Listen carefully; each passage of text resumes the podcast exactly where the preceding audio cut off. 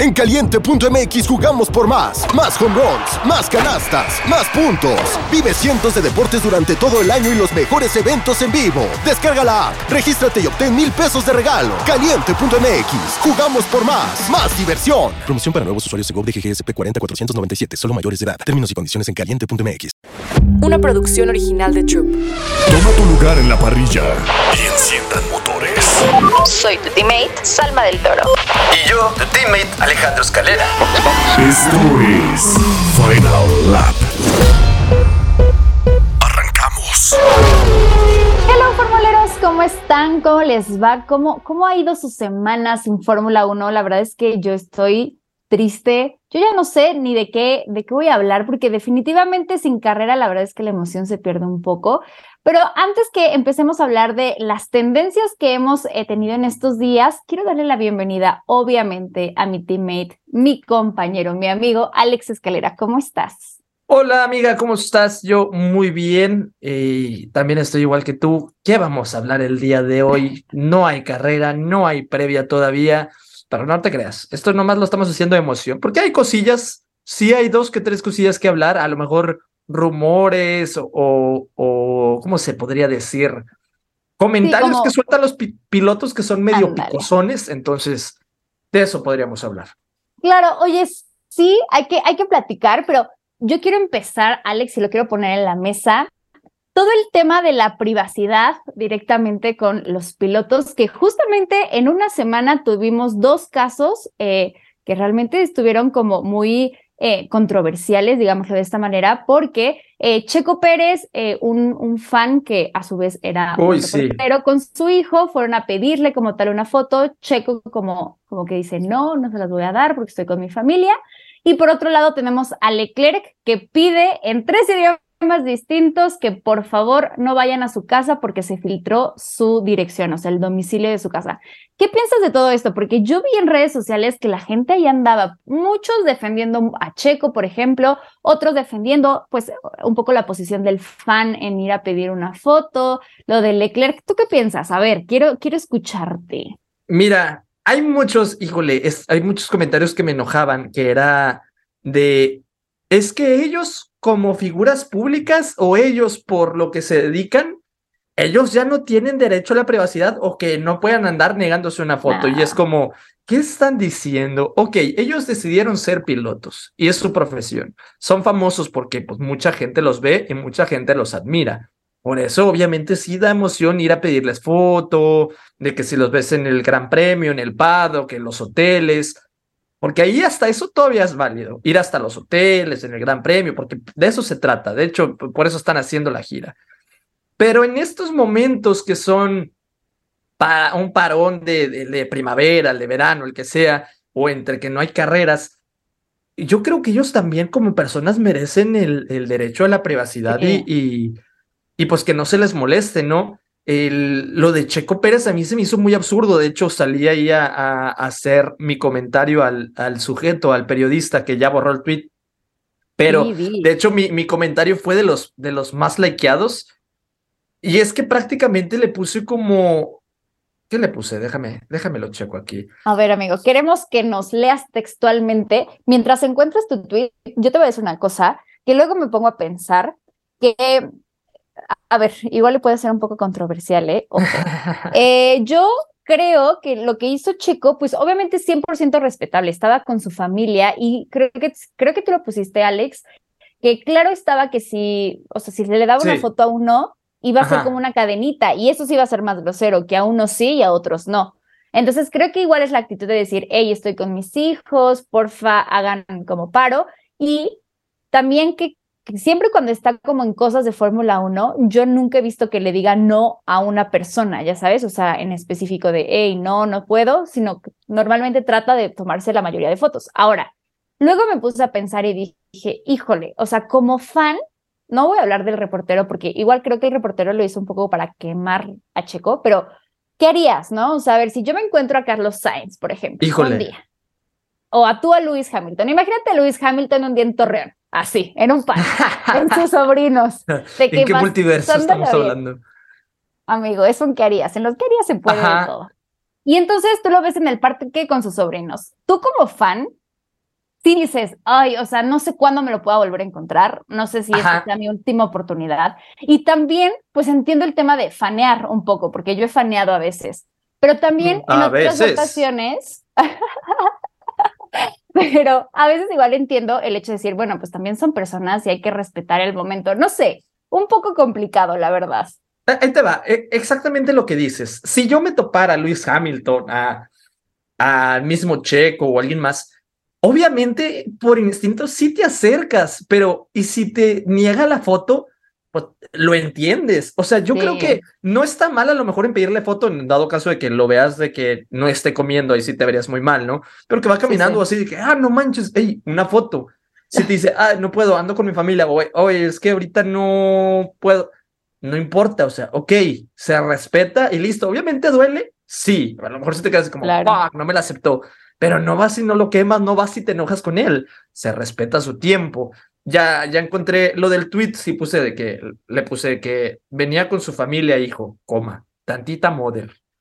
750 likes tuvo, este fue de los más likeadillos, y luego también fue el que le comenté al, que es el reportero amigo, el que le puso como, yo te entiendo y quién se ve qué más, que un minuto no le costaba, pero pues es que obviamente había mucha gente y como dices, al aceptarle una foto a, al hijo de ese reportero, se la tendría que haber aceptado a todos los demás y ahí ya no sería un minuto. Y también pusieron el video de cuando, cuando vean que Checo valora mucho, o sea, cuando entiendan que Checo valora mucho el tiempo con su familia, entonces ponen el video que sale en el documental de Star Plus, que es de que Checo despidiéndose y que... ¿Quién era? ¿Era chiquito o era la hija? No, su hija. Sí, que le dice que, que no se vaya. Entonces, es como dices, como, fuck, o sea, pues sí siguen siendo personas, siguen siendo gente normal. Y lo de Leclerc, no me imagino la frustración que es sentir de no poder a lo mejor estar a gusto en su casa, de que, oye, me estarán viendo o no sé, es que hay mucha cuenta que también ya anda diciendo, Leclerc tiene nueva novia, de que se vio aquí. Oye, tranquilos, o sea, pues no es como que Sí, sí, no, o sea, siento que lo, o sea, sí está muy grave ya el tema de Leclerc. Lo de Checo creo que fue más como un, un fan, obviamente dolido, que entiendo por una parte, pero también la forma en la que lo, dio a conocer el, hey, no me dio la, la foto, creo que no fue la ideal.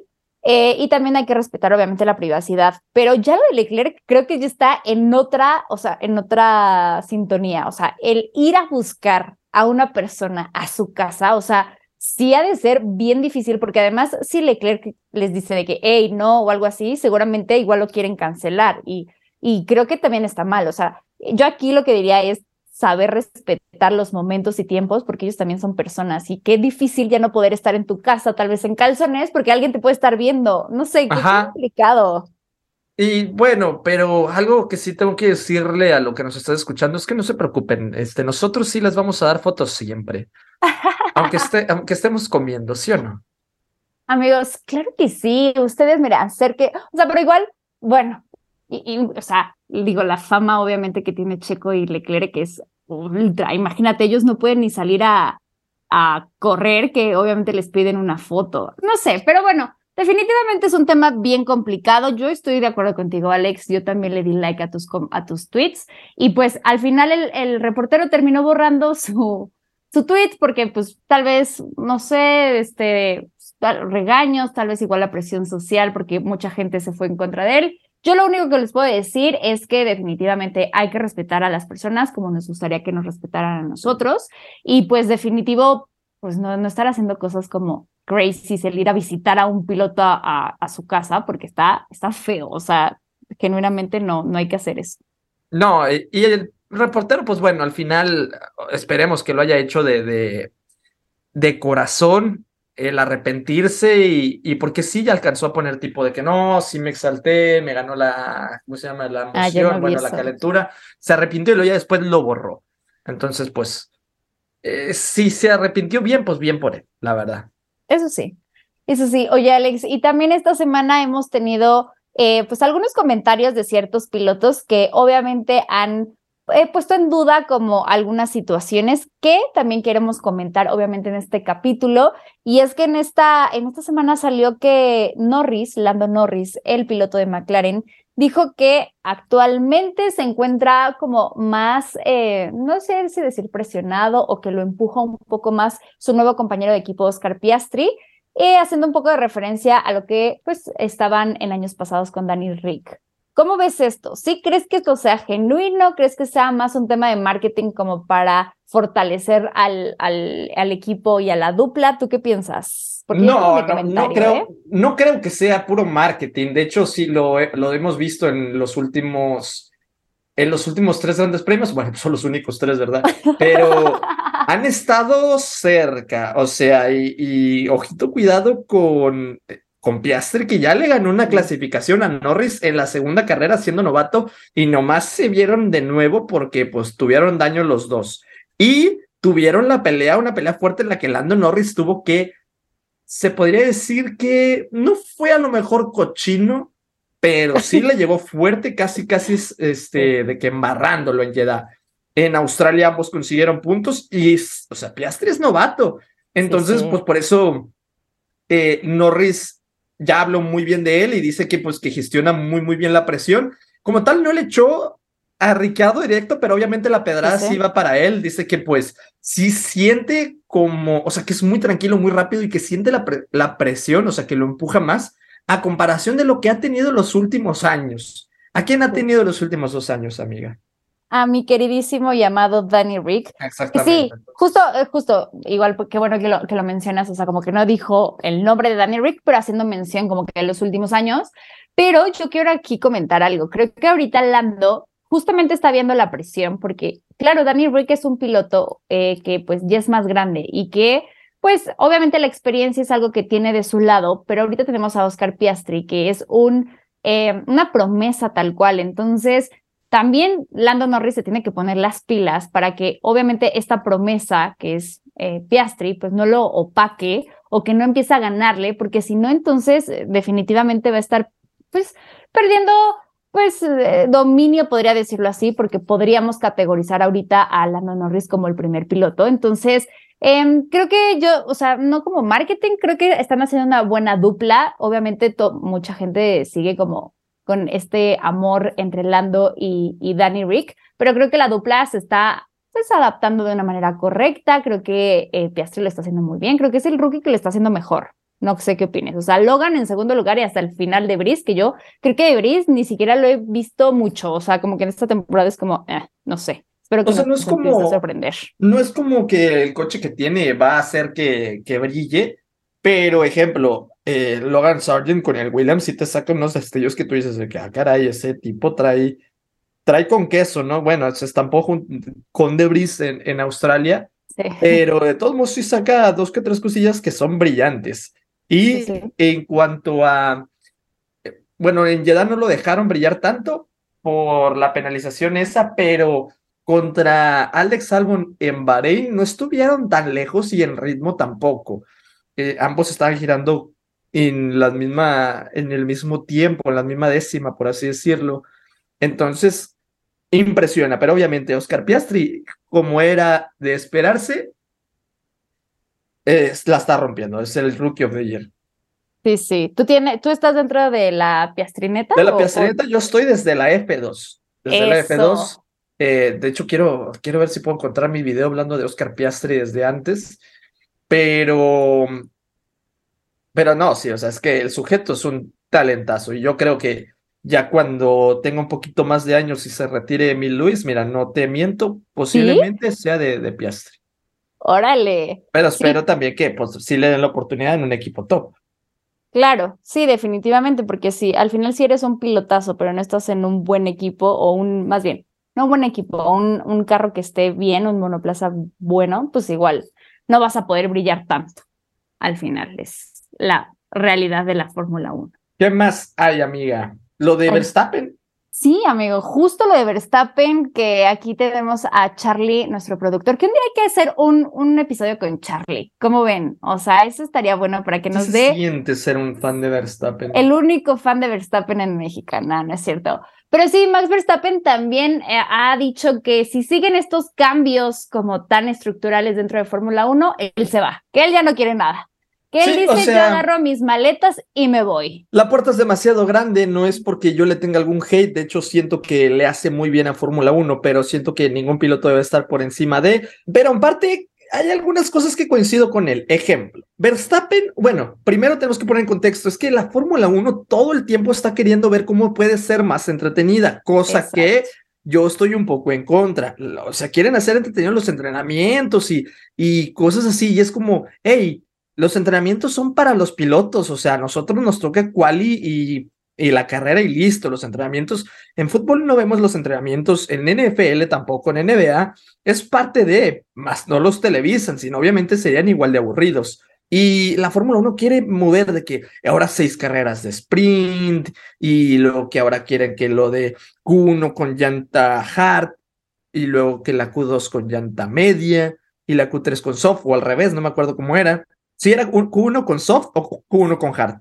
No, Q1 con so, eh, Q1 con hard, ajá, medias Ajá. y Uno hard, ajá, Q2. Ok, medias. ok, ahí está. medias. Entonces, sí, sí. sí lo dije, sí lo dije bien. amigo. Entonces, andan queriendo experimentar de maneras increíbles. Ya se está hablando de un nuevo formato en Bakú. No sé si te enteraste por ahí, amiga, Sí. que era de el de que el viernes sea un entrenamiento y luego una clasificación, que va a ser la clasificación para la carrera, carrera, Q1, Q2, Ajá. Q3, y la carrera, carrera del domingo, y el sábado sea una clasificación que a lo mejor de un intento o algo así para la carrera de sprint, que sería ese mismo sábado. O sea, están haciendo tremendas cosas para que sea más entretenido todo. Ahí es donde Verstappen sale a Sí. decir de que, no, si me mueven mucho, eh, pues me salgo. Pero también dijo algo muy interesante, que es lo de, es que la Fórmula 1 no va a ser más entretenida cambiándole todo el formato y alejándose de lo que es eh, Fórmula 1. Claro. Él dice que con coches iguales, o a lo mejor no coches iguales, pero con seis o siete coches, no pilotos, peleando por victorias, eso sería entretenido. Y ahí tiene razón. Sí, totalmente de acuerdo. O sea, al final, a ver, la Fórmula 1 está teniendo su mejor momento y la, la estructura siempre ha sido la misma. O sea, creo que no, el tema no es que exista eh, un, o sea, nuevas prácticas o nuevos formatos, porque a la gente le gusta lo que hoy hay.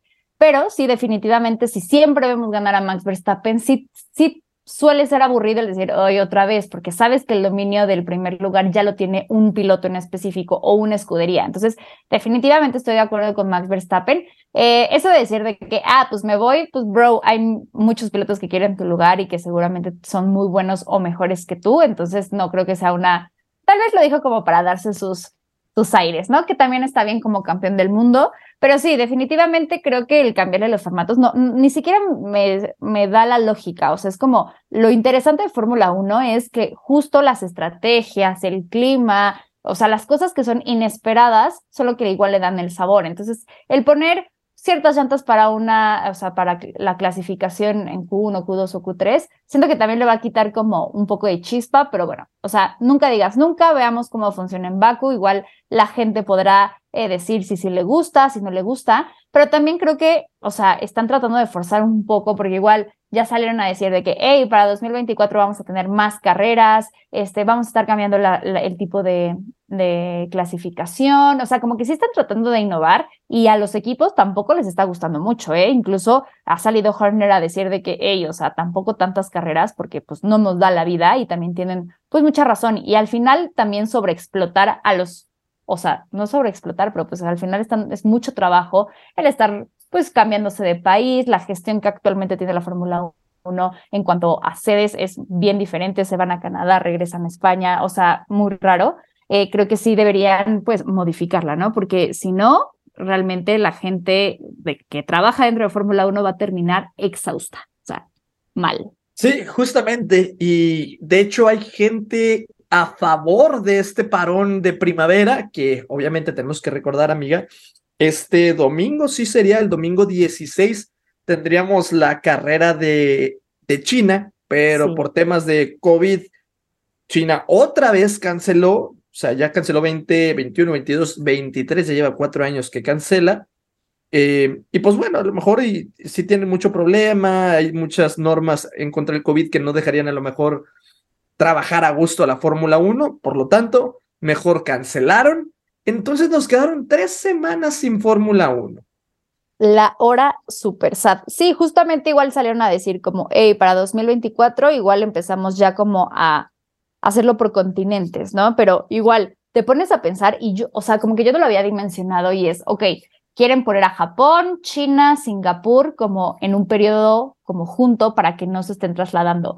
Pero imagínate que Singapur haya elegido o tenga esa fecha por temas de clima, por temas, o sea, de lo que tú quieras. Claro que hacer todos estos movimientos ha de ser un, una super mega gestión. O sea, por ejemplo, México, el Gran Premio de México normalmente es a finales del año. Si ahorita, o sea, si en próximos años lo mueven, también, o sea, todo el tema de logística, de turismo, todo ha de ser un tema. Entonces, yo creo que este, esto de mover los grandes premios, de poner más carreras, creo que va a ser, pues, algo complicado, no difícil, o sea, no difícil en cuanto a, híjole, si uno de los grandes premios no acepta, hay filas de países que quieren ahorita grandes premios, entonces creo que no sería como ahí un stopper, pero va a ser muy interesante. Veamos cómo lo manejan, veamos si los grandes premios también tienen esta disposición de hacer estos cambios y pues que sea algo, o sea, al final lo que queremos es competencia. No, no voy a decir como entretenimiento porque entonces mejor que nos pongan circo, ya sabes, pero sí queremos competencia y queremos ver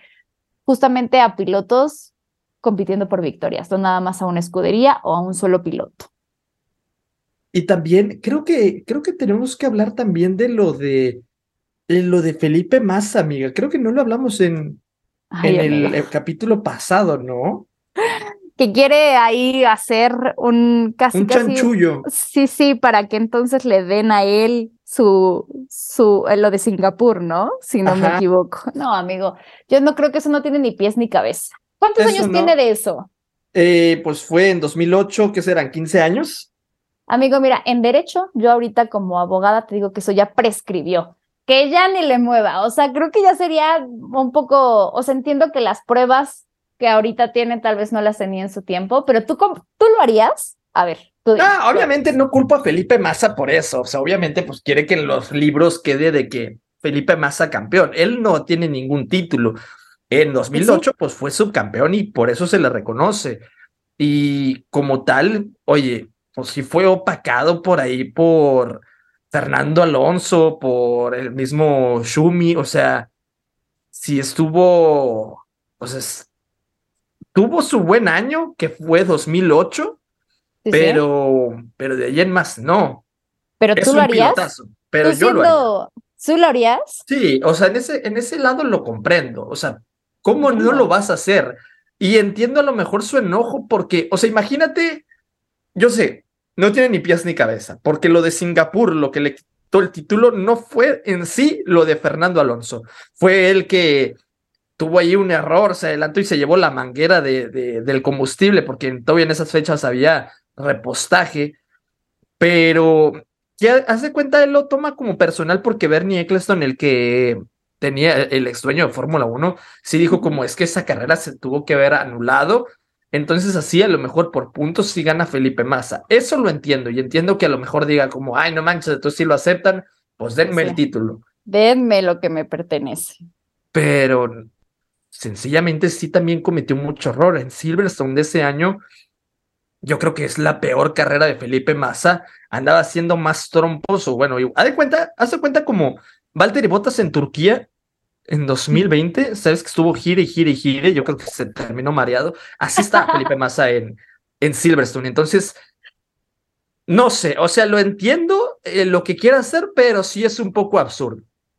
Sí, complicado. O sea, entiendo que, que, o sea, imagínate que estuviste a nada de ser campeón y no lo fuiste, claro que, que intentarás todo porque se te reconozca y por pasar a la historia, lo entiendo, pero siento que ya pasaron muchos años, entiendo que esta información la tuvo mucho después, pero bueno, o sea, bueno, cada quien, yo no estoy en esa posición, yo quién soy para juzgarlo, pero yo pues más bien lo haría notar, pero pues así como voy a ver qué hago y así, pues creo que no, no creo que proceda, pero quién sabe, igual la, o sea, tú sabes que la Fórmula 1, la FIA nos sorprende todos los días, entonces igual y pronto nos dicen que, hey, sí, Felipe Massa, y no sé, pues.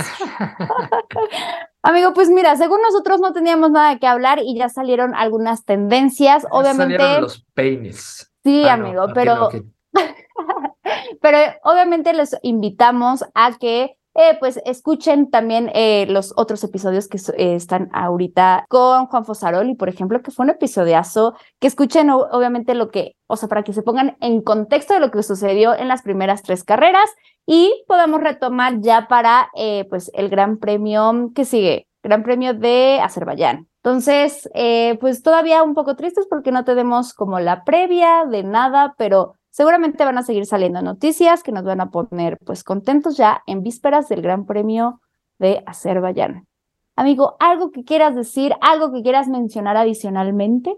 Sí, eh, vean indicar también, Pato Ward la está rompiendo, Pato ¿eh? Ward es líder de campeonato ahorita en este momento, el rey de los, así como tenemos a Checo Pérez, rey de los circuitos urbanos, Pato Ward, sí, el rey de indicar, por así decirlo, es el mejor piloto de indicar hoy en día, pero es el rey de los circuitos en óvalo. Y para todos aquellos que digan, ah, pero ese óvalo nomás que para la izquierda, tienen que verlos, tienen que verlos, es de lo más difícil, es de lo más técnico, y si le preguntan a los pilotos es como circuito en óvalo, mis respetos.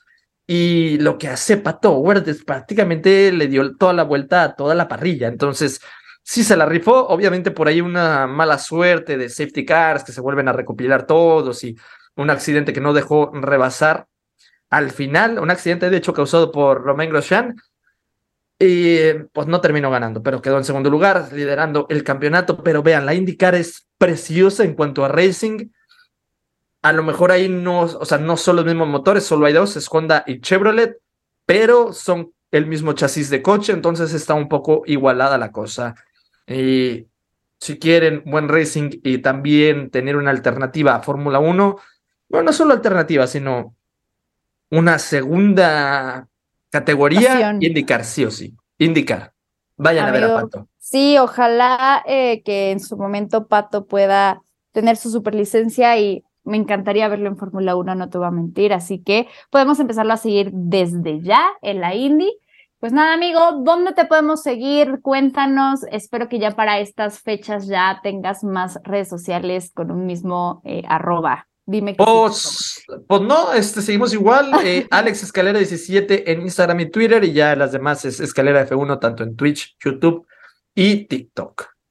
Amigo, perfecto. Y a mí me pueden seguir como eh, Salma-del Toro en todas las redes sociales, YouTube, que ahí vamos a empezar a subir contenido, así que estén muy pendientes. Eh, y bueno, en todas las redes sociales que restan. Y pues nada, Alex. Volveremos, más, fuertes. Bandera Cuadros. Esto fue Final Lap. Una producción original de Troop.